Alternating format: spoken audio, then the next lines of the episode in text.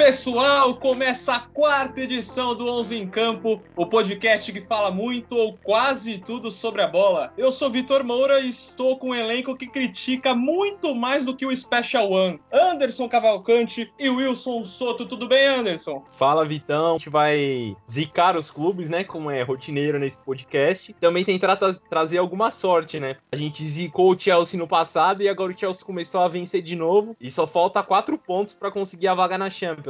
É verdade. Por um, se por um lado o Chelsea a gente parou de zicar, parece que a sorte do Arsenal, a maré boa, acabou, porque o time foi derrotado pelo Tottenham, o adversário que também está nas pindaíbas da Premier League e acabou dando o Tottenham na última rodada do inglês no último final de semana, 2 a 1 para a equipe do Special One de José Mourinho. E com você, Wilson, tudo bem? Fala, Vitor. Fala, Anderson. Fala, pessoal. Prazer estar aqui mais uma edição, mas como o Anderson bem disse, nós zicamos, zicamos bastante, mas estamos acertando muitas previsões. Só ouvir os últimos podcasts aí, estamos em boa fase. Vivemos um grande momento, isso não tenho dúvidas. E para começar, em alto nível, tem aquela musiquinha lá da Champions. Vamos falar da Champions agora, porque teve sorteio, sorteio das quartas de final que decide o rumo ao título, a orelhuda, que vai ser disputada no estádio do Benfica, em Portugal, devido a essa confusão de calendário pelo COVID, pela Covid-19. E os confrontos são o seguinte: temos Manchester City e Real Madrid jogando na Inglaterra, 2 a 1 para o Manchester City o primeiro jogo. Juventus e Lyon no Juventus Stadium, 1 a 0 para o Lyon na primeira partida. O Juventus vai ter que correr atrás. Napoli Barcelona, só que agora no Camp Nou, primeiro jogo 1 a 1 e aí também o virtual classificado Bayern de Munique que venceu por 3 a 0 no Stamford Bridge o Chelsea no primeiro jogo. Desses quatro confrontos, quem que vocês querem destacar tirando o Chelsea, porque o Chelsea eu acho que já foi. Qual opinião sua, Wilson? Temos aí alguns jogos, como você falou, que vai ser decididos. E o Barcelona e Napoli é um jogo que me, me agrada, porque foi um a um. E eu acho que o, eu quero ver essa Juventus contra o Lyon. Cristiano Ronaldo em boa fase, mas eu tô ansioso aí pra PSG e Atalanta, por a verdade. Ainda falando sobre as oitavas, realmente os times franceses for, vão ser bem prejudicados, principalmente o Lyon, que o Lyon só vai ter um jogo, que é a final da Copa da França contra o PSG. O PSG terá dois, que será contra o Saint-Etienne, além do Lyon, pela Copa da Liga.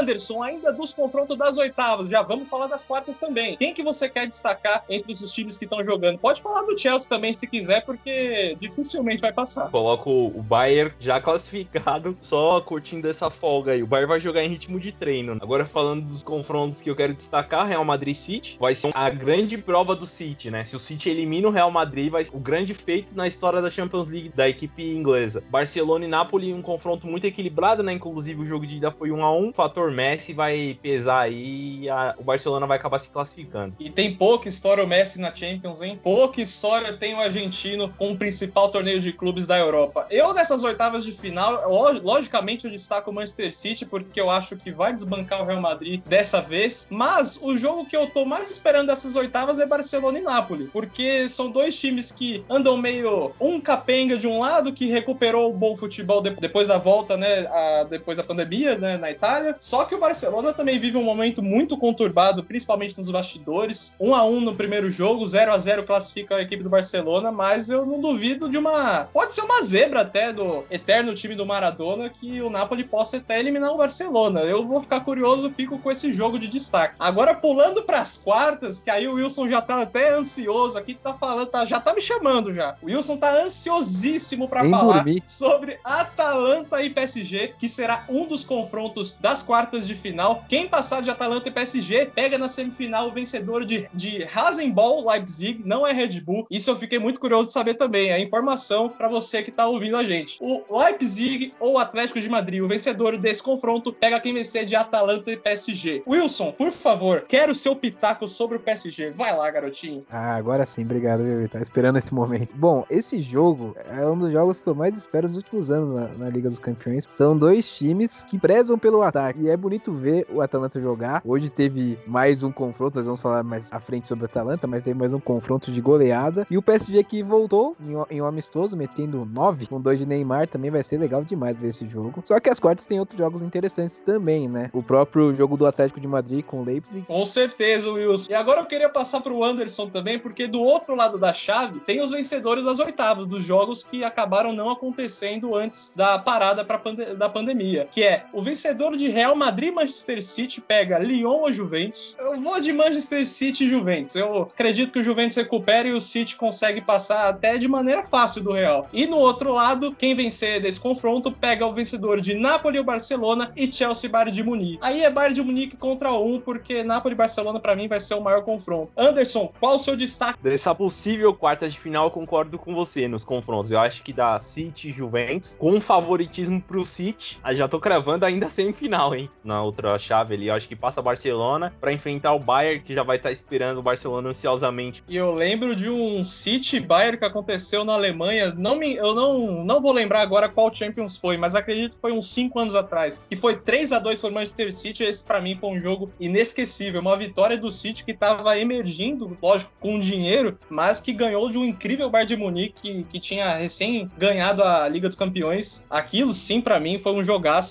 Poxa, por que não reboot disso? De um Bayern City na semifinal e do outro lado, um PSG e Atlético de Madrid, ou talvez até o Leipzig, não sei. O Atlético de Madrid também briga pela primeira Champions. Aliás, isso é um dado muito interessante. De um lado da chave, nenhum título de Champions. E do outro lado, 26, 13 do Real Madrid. Tem um time ali que não tem, né? Um dos times que não tem é o Manchester City. O Manchester City acabou saindo de uma punição pesada pela Corte Arbitral do Esporte, que acabou anulando os dois anos de suspensão e só aplicou a multa de humildes 10 milhões de euros, que para o City eu acredito que seja pouca coisa. Wilson, essa punição, essa correção, é, na verdade, correção em dinheiro e anulação da, da, da, punição. Deu muito problema, né? Deu muita discussão na Inglaterra, mas você acha que foi correto? É, parece que, que descredibilizaram totalmente o fair play financeiro nessa atitude. É, deu muita confusão.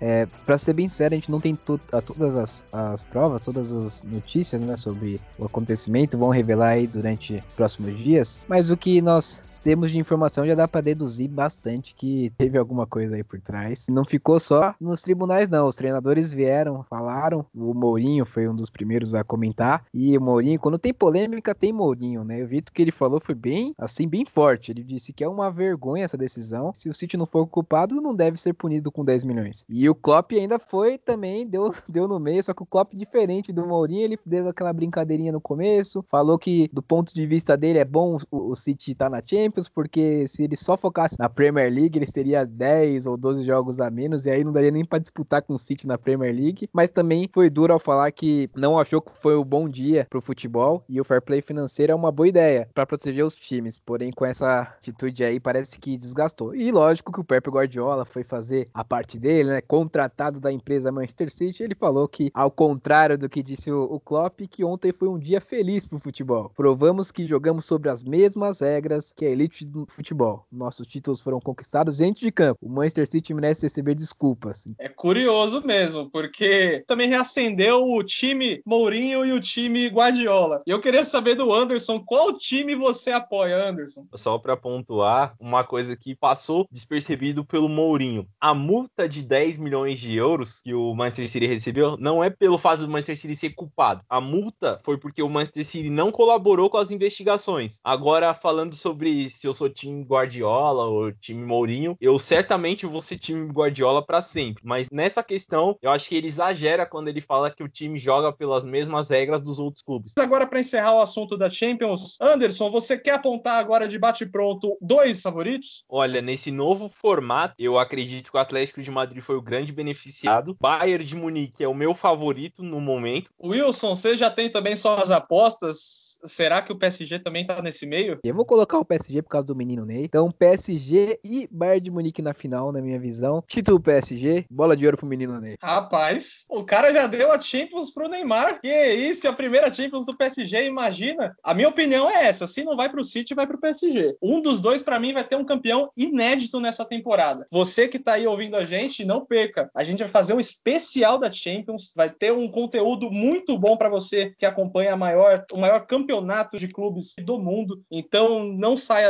daqui, né? Não saia do 11 em campo. E a gente vai falar também as novidades. Fique ligadinho nas nossas redes sociais, que vai ser show essa cobertura. Passando rapidinho também para a Liga Europa, os destaques aqui, os principais jogos, que ainda tem alguns de volta das oitavas e dois jogos também não vão acontecer as duas partidas, até por conta dessa falta de calendário da pandemia. Sevilha Roma, Inter e Getafe acontecerá apenas um jogo na Alemanha. Todos os outros jogos, quem jogou fora de casa primeiro vai jogar em casa o segundo jogo. Mas os destaques aqui que eu quero colocar para vocês para esse debate do 11 em campo são jogos entre Sevilha e Roma, que será jogo único. O Manchester United que já meteu 5 a 0 no Lask Linz e vai pegar a equipe austríaca no Old Trafford e também o terceiro confronto seria entre Inter e Getafe, que também vai ter apenas um jogo. Wilson, por favor, fale o que você está esperando também, principalmente do Manchester United e da Inter de Milão. Você falou aí os dois que eu também chuto como finalistas nessa liga. O Manchester United já está classificado, né? Vai cumprir protocolo nesse segundo jogo, já fez 5 a 0 E a Inter de Milão que pega um time espanhol, eu sempre ressalto a força dos times espanhóis, principalmente aí na Liga Europa, o Sevilha é, é o rei. Realmente a Liga Europa vai afunilar, mas obviamente não da forma como a Champions, assim como o Wilson falou, mas será um campeonato interessante. E eu queria saber do Anderson se ele destaca principalmente Inter e United como os grandes favoritos ao título, essa Liga Europa 2019-2020.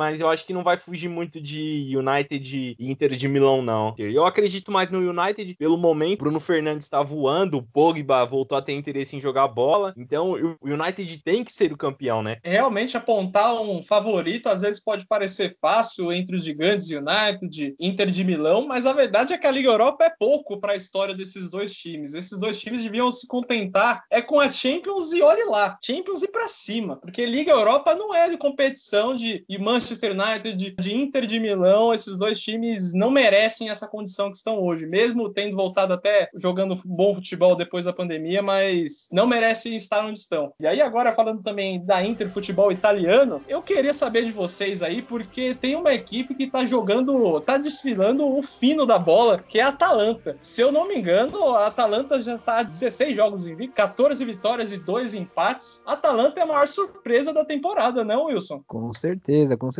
Victor. Tô desde o começo do podcast querendo falar da Atalanta, chegou meu momento. Tô surpreendido com, com essa sensação aí do, da temporada. Eu vejo três times aí: o Atalanta, o Wolverhampton e o Sheffield United também, que são três clubes aí que estão surpreendendo. Porém, o Atalanta está em outro patamar também à frente. Tem alguns números aqui que são surpreendentes. São 42 jogos na temporada do Atalanta, 65,8 100% de aproveitamento, 110 gols marcados, 93 gols marcados só no Campeonato Italiano em 33 jogos e 61 gols sofridos. E aí vem um número que eu também achei bem interessante. Ele venceu 9 adversários por mais de 3 gols de diferença, sendo 3 jogos com 7 gols marcados. Completando sua informação da Atalanta, que vem fazendo uma, uma campanha espetacular, três atacantes têm mais de 15 gols só pelo Campeonato Italiano. E a Atalanta, além disso, também é a melhor equipe do italiano nas últimas 20 rodadas. Anderson, a Atalanta pode realmente surpreender o PSG e quebrar todos os nossos palpites para Champions? Olha, é um time que faz 90, 93 gols no campeonato italiano, que é um campeonato marcado por fortes defesas. É um time que deve ser respeitado, né? Mas eu acho que o fator é, individual do PSG pesa muito e não vai dar para Atalanta não. Mesmo a Atalanta com 93 gols no italiano, eu acho que não tem chance contra o PSG. E voltando a falar desse confronto da Champions entre Atalanta e PSG, válido pelas quartas de final. É interessante destacar que o PSG fará duas partidas oficiais antes do confronto, que será no dia 12 de agosto. A Atalanta fará 13 jogos oficiais, ainda tem mais cinco antes do confronto tão esperado, tão aguardado. Eu acredito que isso vai pesar e muito, mesmo com a qualidade do PSG. Vamos falar de Premier League, que é um também um dos maiores centros né, esportivos do, do mundo. Premier League que está chegando na reta final e a briga pela Champions está muito difícil. Liverpool e Manchester City, depois dessa saída de punição, já tá, já estão classificados, mas Chelsea, Leicester, Manchester United, Wolverhampton, Sheffield United e até o Tottenham, mas o Tottenham acho difícil, podem classificar. Wilson, o que você quer destacar dessa Premier League e também quais são seus favoritos para a vaga na Champions League 2020-2021? É o que tem mais graça, né? Junto com a, com a briga por rebaixamento, né? Já que o Liverpool disparou. Eu vi o Manchester United até ontem, né? Que ontem teve a partida em que o Southampton tava perdendo, tava 2x1 pro Manchester United. No último minuto ali, no último lance, no escanteio, o nosso querido Marguerite marcou o Bissaka e deixou livre pro Southampton fazer o gol e empatar o jogo. O Manchester United perdeu uma grande chance de entrar nos, no, no top 3, né? Seria o terceiro lugar. E hoje já tivemos o jogo do Chelsea, que venceu o Norte, que é o primeiro rebaixado do campeonato inglês. Lembrando também, só com, completando as informações, são duas vagas, mas City, Chelsea, United e Wolverhampton ainda disputam tanto a Champions quanto a Liga Europa. Tirando o Chelsea aí, que tá com uma diferença muito grande para ser revertida, se um dos três times vencerem, pode abrir mais uma vaga ali e até classificar mais uma equipe. E eu queria saber do Anderson se qual equipe para ele que vai chorar para algum time ser campeão da Liga Europa ou da Champions League. Sendo bem realista, eu acho que vai sobrar pro Leicester essa, hein? O Leicester vai ter que ficar chorando, torcendo, não sei, fazendo alguma prece lá pro Manchester City ser campeão ou pro United, né? Realmente, United e Chelsea serão disparados os favoritos a conseguirem as últimas duas vagas para Champions e o Leicester vai depender muito, vai ter que rezar, vai ter que jogar. Se não for na bola, vai ter que ser na pressa, porque pro Leicester tá muito difícil. E falar em artilheiros desses times também, porque a artilharia da, da Premier League tem ali o Vardy com 23 gols, Aubameyang com 20, Salah e Dani Ings com 19. Esses aí também estão brigando pela chuteira de ouro da Europa. Título do cara da Europa, aquele que faz mais gols. Lógico que tem os fatores também, as ligas mais importantes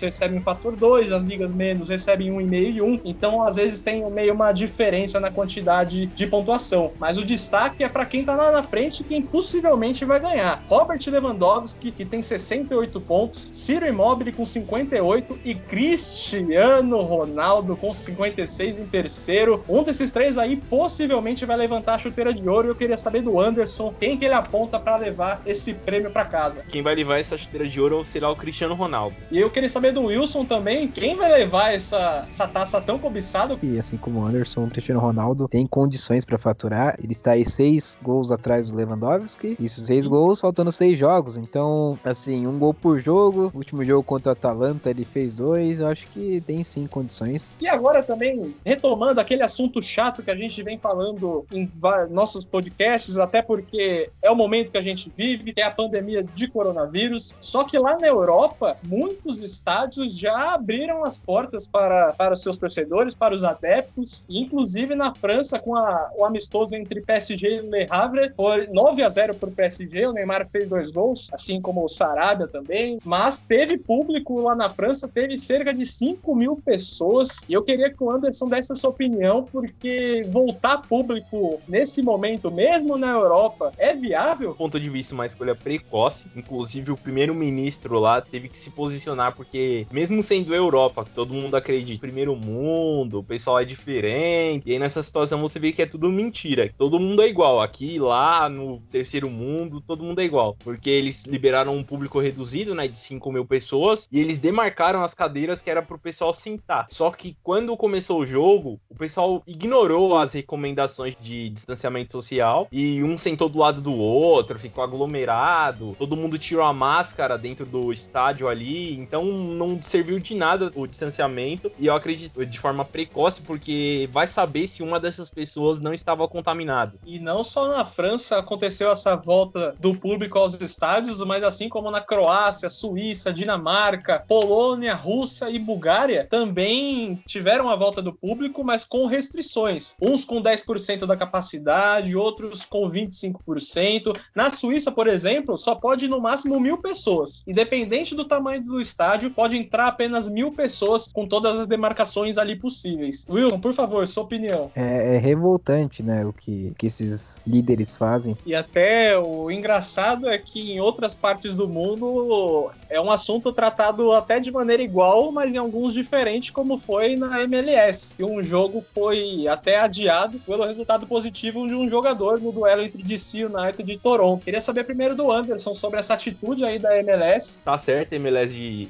suspender. E agora, só cortando também sobre esse novo calendário, até relacionando com a pandemia, eu queria saber do Anderson uh, se foi acertado essa, tomar essa decisão com a Libertadores passando de ano, o Brasileirão passando de ano, todas as competições, até afetando o Mundial de Clubes, que pode não ocorrer nesse ano, mas aí é o de menos. Queria saber sua opinião sobre esse novo calendário da CBF. E se vocês terem ideia, em agosto, setembro e outubro serão seis jogos por mês, 18 jogos em três meses, fora as outras competições. Fala aí, Anderson. Nosso calendário tem que se adequar ao calendário europeu. Eu gostei de, por uma parte de, de tudo isso que aconteceu, que teve que trocar o nosso calendário e ajustar o Campeonato Brasileiro. Ele vai acabar só no ano que vem, como as grandes ligas europeias costumam fazer. Inclusive, nós teremos jogos do brasileiro no dia dia 30 de dezembro, como se fosse o Boxing Day da Premier League, que todo mundo gosta de assistir. Agora, falando sobre o resto do nosso calendário, eu achei um desastre. Eu pensei que pelo menos com isso a gente ia conseguir se livrar dos campeonatos estaduais, mas o presidente da Federação Paulista já falou que assim que acabar o brasileiro no ano que vem, já vai começar o Campeonato Paulista de novo. Ele quer colocar o Campeonato Paulista logo colado no calendário, ou seja, jogadores não vão ter férias, provavelmente. Se tiver, vai ser uma semana, no máximo duas, e já vão voltar jogar. Isso aumenta muito o risco de lesão, mas eu gostei de, da troca do calendário. Realmente eu, eu concordo com essa posição do Under. Wilson, e sua opinião sobre esse calendário? Pelo menos, assim, é, infelizmente o momento é triste, né? Mas essa parte de readequar o calendário, de ter jogos aí perto do Natal, do Ano Novo, ter jogo até em janeiro, que é o meu aniversário. Poxa vida, nunca tive jogo em janeiro e agora vou poder assistir. O que você acha sobre isso? Duas coisas. Sobre o, o, os campeonatos regionais, eu, como paulista, acho que ainda vejo necessidade, porque a luz no fim do turno dos estaduais é o Campeonato Paulista, campeonato que ainda vale a pena aí acompanhar por causa dos grandes clubes, a visibilidade. Tanto é que a própria discussão de cotas de TV deixou bem evidenciada aí que paulistas eles ganham mais, os times médios e pequenos do Paulista ganham mais do que os times de outras regiões do país, porque é um campeonato que ainda tem como assistir. Só que eu sou a favor da manutenção dos regionais com uma alteração de, de questão de tamanho, mudar o formato, porque fica um pouco confuso realmente. Eu acho que estão perdendo. É, tudo que eu falar agora é muito incerto, porque a gente vai ter muitas informações ao longo do tempo. A gente não sabe nem se vai começar realmente dia 9 aí o, o brasileiro, mas enfim. Mas a minha visão de hoje é: estão perdendo uma grande chance de fazer essa, essa, esse ajuste com o campeonato europeu. Que aí seria uma, a grande oportunidade que estamos esperando há muitos anos, estamos discutindo há muitos anos, e eles estão perdendo essa oportunidade. Sobre o jogo de final do ano, eu não sou tão, tão positivo assim, não. Lá na Inglaterra, os jogadores, muitas vezes, quando vão para Inglaterra para jogar o Boxing Day, para jogar a rodada de Ano Novo, né, que é um jogo no dia 26, pós-Natal, e um jogo também no dia 1 fora rodadas, as rodadas que são postas ali em dezembro e em janeiro. Tem jogadores que vêm da Espanha, que vêm da Alemanha, que são mais acostumados a jogar também no final do ano, mas se perdem um pouco jogando nessa época, porque o jogador não está acostumado. Aqui no Brasil, conhecendo o histórico do, de como o jogador brasileiro ele não é atleta, ele não, não se, se esforça muito para jogar futebol, eu quero ver dia 30 como é que vai estar tá, é, antes de comer a ceia, de, depois da ceia de Natal e antes do ano novo, quero ver como vai estar tá os jogadores. Realmente o pessoal volta meio, meio cheinho né, dessas comemorações que também são comemorações tradicionais mas imagina você jogar no dia seguinte, ou até jogar no dia antes, você tem viagem marcada. Mas enfim, mas o calendário é interessante. Eu não dei minha opinião também sobre os estaduais, mas agora reforçando, eu vou nessa linha do Wilson, que eu acredito que os, pela manutenção, eu prezo pelas manu, pela manutenção dos estaduais, só que realmente, novamente, né, readequando o calendário, porque eu ainda acho longo, mesmo que para muitas equipes, principalmente do interior do, de todos os estados do Brasil, é a única saída que tem tem para sobreviver, é o único meio, e eu acho que o estadual tem um, um up assim até, mesmo que lá no, na frente acabe não contando muito hoje, assim como era lá na década de 70 para trás, que o estadual era a principal competição que cada equipe participava, depois que veio o Brasileirão. Mas eu acredito que a manutenção dos estaduais é sim imprescindível para esse momento, mas com, com adequações. E mudança de calendário totalmente favorável a mudar o calendário para o futebol europeu. Bom, estamos acabando o 11 em campo, mas tem o último tema aqui só para a gente fechar essa quarta edição maravilhosa desse podcast tão amado e respeitado pelo Brasil inteiro, podem perguntar, que é o futebol no SBT. Teremos o, a final do Carioca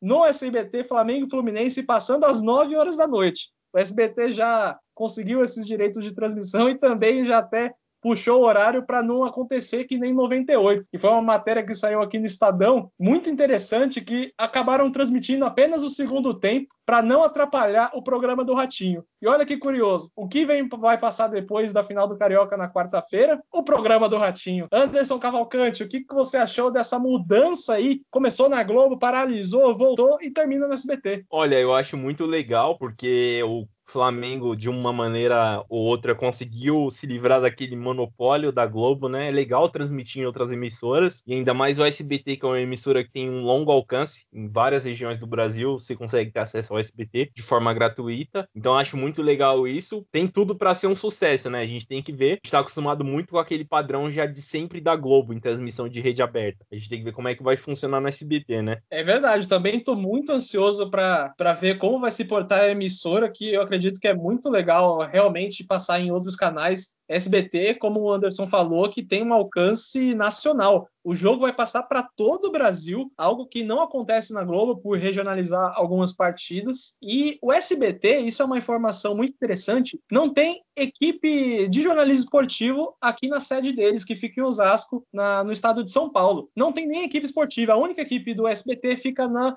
no Nordeste, porque a, o SBT faz a transmissão da Copa do Nordeste para toda a região. Interessante essa informação. E eu queria saber também do Wilson, qual a opinião dele, se vai ser interessante essa narração do Theo José. Theo José também, que é um narrador com uma história muito boa, tanto em narrações esportivas, tanto quando dá também sua opinião. Eu acredito que foi muito acertada essa decisão de trazer o Theo José para narrar Flamengo e Fluminense. É, você disse do, nosso, do respeito do nosso podcast, eu tenho certeza que ouviram nosso último podcast, porque eu falei que quase unânime que todos querem quebrar esse monopólio da Globo. Para quebrar o monopólio da Globo, com todo respeito ainda às transmissões pela internet, ainda não é o momento. Pode ser até um complemento, mas não pode ser apenas na internet. Eu tinha dito aqui, repito, tem que quebrar o monopólio distribuindo o produto para as outras emissoras que também têm alcance, assim como a SBT, como a Record, como é a Band, que também tem uma notícia importante, que vai pagar uma dívida aí de alguns milhões com a Globo e vai voltar ao futebol. Disseram que até esse ano aí pode voltar também a Band, então assim quebra o monopólio. Não é colocando na internet, porque como eu já disse na semana passada, muitas pessoas ainda não têm acesso à internet, muitas pessoas ainda têm problemas, né, com, com internet rápida, enfim, então não é assim que você vai quebrar o monopólio, tem que ser mais estruturado. Essa venda foi perfeita e convido aí a vocês, todos que têm essa vontade, assim como eu, de sim quebrar o monopólio da Globo, não destruir a Globo com o futebol. Acho que a Globo também tem que passar futebol mas não apenas na Globo. Aqueles que têm a vontade de tirar esse, esse poder, assista o jogo amanhã, dê audiência. Né? A maior audiência da história do SBT foi numa transmissão esportiva. Corinthians e Grêmio na final da Copa do Brasil, deu 60 pontos de audiência. Tem que assistir, tem que dar também uma, uma moralzinha lá para que mude esse panorama. Esse é o melhor jeito, na minha visão. E sobre a equipe, o Theo José, baita narrador, como já foi comentado, estão aí falando, não nada confirmado ainda, de fazer dois comentaristas, trazer dois comentaristas, um é o Zico por parte do Flamengo e outro é o Rivelino por parte do Fluminense. Ser perfeito, ótima ideia aí do SBT para transmitir e também na questão financeira. Estava lendo, eles fecharam já o patrocinador do PicPay, né? Eles acho que são cinco patrocinadores que eles querem fechar com base aí de 7 milhões para cada. PicPay já foi o primeiro fechado, não sei mais quantos aí estão fechando, se conseguiram 5, os 5 que queriam. E, é, e é, é claro que vai dar muito mais dinheiro que na internet, vai dar muito mais audiência e a Globo vai sentir, porque já confirmaram que vão passar aquele filme do The Rock lá que eu esqueci, mas vai, vai passar um filme para tentar bater, mas não vai bater, vai levar um banho, o SBT vai deitar na Globo amanhã. Realmente, todo mundo tá ansioso para essa final, essa final inédita uh, passar no SBT, principalmente agora no século 21. Flamengo e Fluminense no SBT, nessa quarta-feira, dia 15, às 9 horas da noite, às 21 horas porque precisa passar o programa do Ratinho às 11, isso tem que deixar bem claro. Bom, mas vamos chegando a mais um fim. Ah, e só para completar, seria legal até colocar o Gerson Canhotinha de Ouro, porque ele tem umas opiniões bem,